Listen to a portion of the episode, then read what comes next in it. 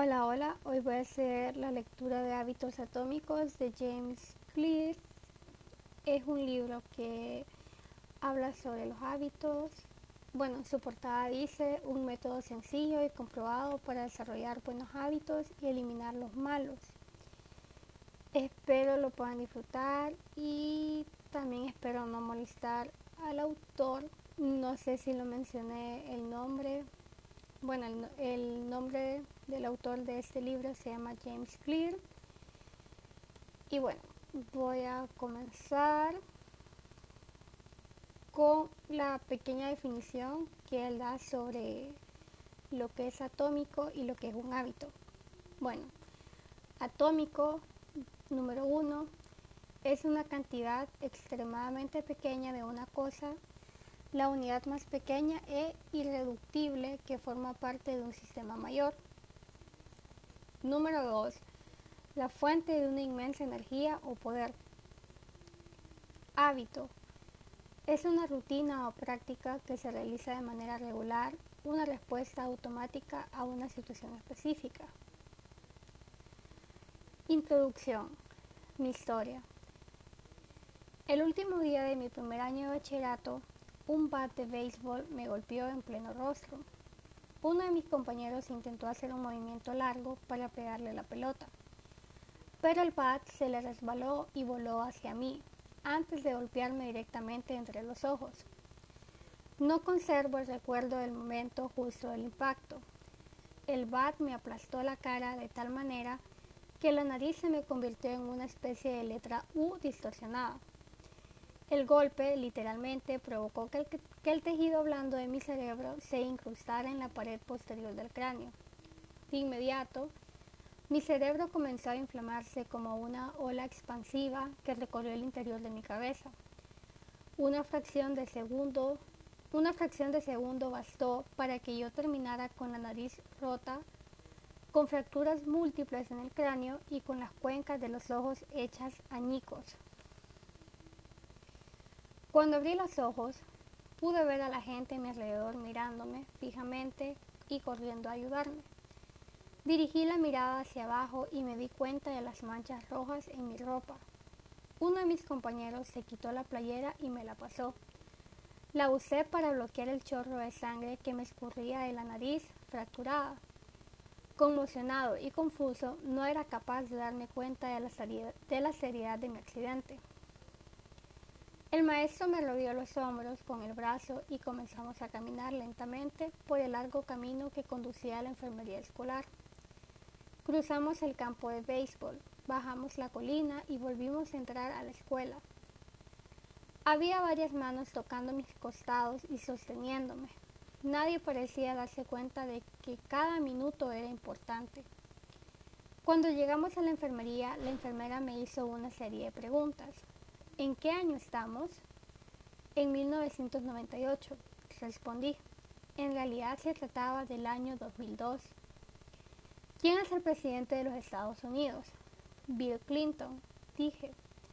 La respuesta correcta era George Bush. ¿Cómo se llama tu mamá? Eh, eh, dudé. Pasaron 10 segundos. Patty, dije tranquilamente sin darme cuenta de que me había tomado 10 segundos recordar el nombre de mi madre. Esa es la última pregunta que recuerdo. Mi cuerpo era incapaz de soportar la rápida inflamación de mi cerebro y perdí la conciencia antes de que la ambulancia llegara. Minutos después, la ambulancia me sacaba de la escuela en dirección al hospital local. Poco después de llegar al hospital, mi cuerpo comenzó a colapsar estaba luchando por realizar las funciones mapáticas como tragar y respirar. Sufrí la primera convulsión de ese día. Después dejé de respirar por completo. Mientras los doctores se apuraban a suministrarme oxígeno, tomaron la decisión de llevarme a otro hospital que contara con el equipo necesario para controlar una situación tan delicada. De inmediato solicitaron un helicóptero que me trasladara a un hospital mejor equipado en Cincinnati. Una camilla me llevó rodando desde la sala de emergencias hasta el helipuerto, que estaba cruzando la calle. La camilla se sacudía conforme avanzaba en el accidentado pavimento de la calle, mientras una enfermera bombeaba oxígeno de forma manual hasta mis pulmones. Mi madre, que había llegado al hospital un poco antes, se subió al helicóptero conmigo y durante todo el trayecto me sostuvo la mano, aunque yo seguía inconsciente, inconsciente e, y era incapaz de respirar por mí mismo. Mientras mi madre viajaba conmigo en el helicóptero, mi padre fue a casa a ver cómo estaban mi hermana y mi hermano y a comunicarles las malas noticias. Tuvo que esforzarse para contener las lágrimas cuando le explicó a mi hermana que no podría asistir a su graduación de bachillerato que sería esa misma noche. Después de encargar a mis hermanos con amigos y familiares, manejó hasta Cincinnati para encontrarse con mi madre en el hospital. Cuando mi mamá y yo aterrizamos en el techo del hospital, un equipo de casi 20 doctores y enfermeros ya nos esperaba en el helipuerto para llevarme a la unidad de traumatología. Para entonces la inflamación de mi cerebro era tan severa que estaba sufriendo repetidas convulsiones postraumáticas. Cuanto antes debían operarme los, los huesos rotos de la cabeza, pero no estaba en condiciones de soportar una cirugía. Después de otra convulsión más, la tercera del día, me indujeron un estado de coma y me colocaron un respirador artificial. El hospital donde estábamos no le resultaba extraño a mis padres.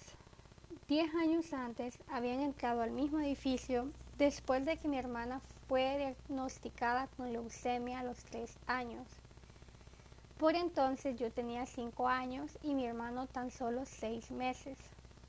Después de dos años y medio de tratamiento de quimioterapia, punciones espinales y biopsias de médula espinal, mi hermana menor por fin salió del hospital contenta, sana y sin cáncer. Ahora, después de 10 años de vida normal, mis padres se encontraban de nuevo en el mismo lugar pero con otro de sus hijos. Cuando entré en coma, el hospital envió a un sacerdote y a una trabajadora social para confortar a mis padres. Se trataba del mismo sacerdote que habían conocido una década antes, el día en que se enteraron de que mi hermana tenía cáncer. Conforme se fue haciendo de noche, una serie de aparatos se encargaron de mantenerme con vida. Mis padres pasaron la noche en una colchoneta del hospital con gran inquietud. Por momentos caían rendidos de cansancio para enseguida despertar llenos de preocupación. Tiempo después, mi madre me contó que esa había sido una de las peores noches de su vida. Mi recuperación. Afortunadamente, a la mañana siguiente, mi respiración se había normalizado a tal punto que los doctores se sintieron confiados de sacarme del coma inducido. Cuando por fin recuperé la conciencia, descubrí que había perdido el sentido del olfato. Para hacer una prueba, una enfermera me pidió que me sonara la nariz y que a continuación olfateara un jugo de manzana. Mi sentido del olfato regresó, pero el hecho de sonarme, de sonarme provocó que el aire pasara a través de las fracturas que tenía en la cuenca del ojo, lo cual empujó el globo ocular izquierdo hacia afuera. El globo quedó salido de la cuenca, sosteniendo apenas por el párpado y el nervio óptico que lo unía a mi cerebro. El oftalmólogo afirmó que mi ojo gradualmente volvería a su sitio, conforme el aire saliera de la cuenca, pero le era imposible determinar cuánto tiempo le tomaría recuperar su posición normal. Me habían programado para una cirugía una semana después para darme un poco más de tiempo para recuperarme. Todavía tenía el aspecto de alguien que hubiera estado en el lado equivocado de un cuadrilátero de boxeo pero de cualquier manera me dieron autorización para salir del hospital. Regresé a casa con la nariz rota, media docena de fracturas faciales y el ojo izquierdo, izquierdo desprendido de su órbita. Los meses siguieron, fueron muy duros. Los meses siguientes fueron muy duros. Tenía la impresión de que todo en mi vida había sido puesto en pausa.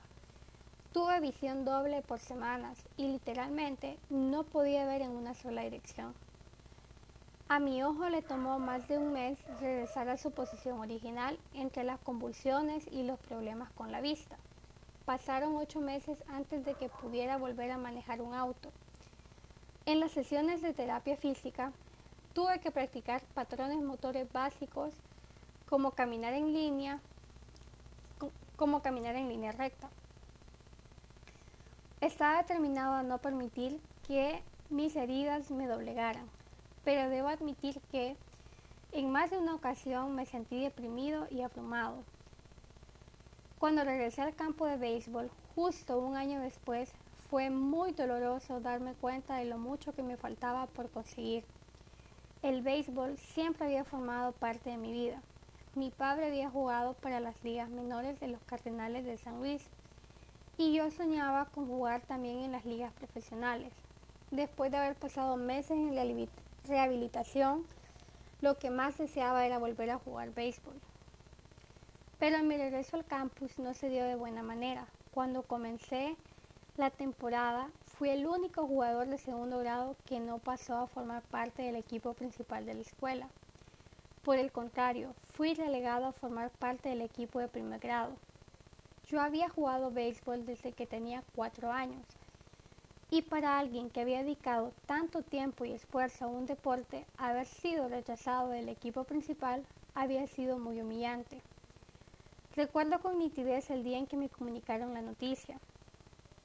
Me senté en mi auto y lloré mientras desesperadamente recorría con la mano el cuadrante de la radio para encontrar una melodía que me hiciera sentir mejor. Después de un año de inseguridades, cuando ya había llegado al tercer grado de bachillerato, logré ser admitido en el equipo principal de la escuela. Sin embargo, casi nunca pude entrar al campo de juego.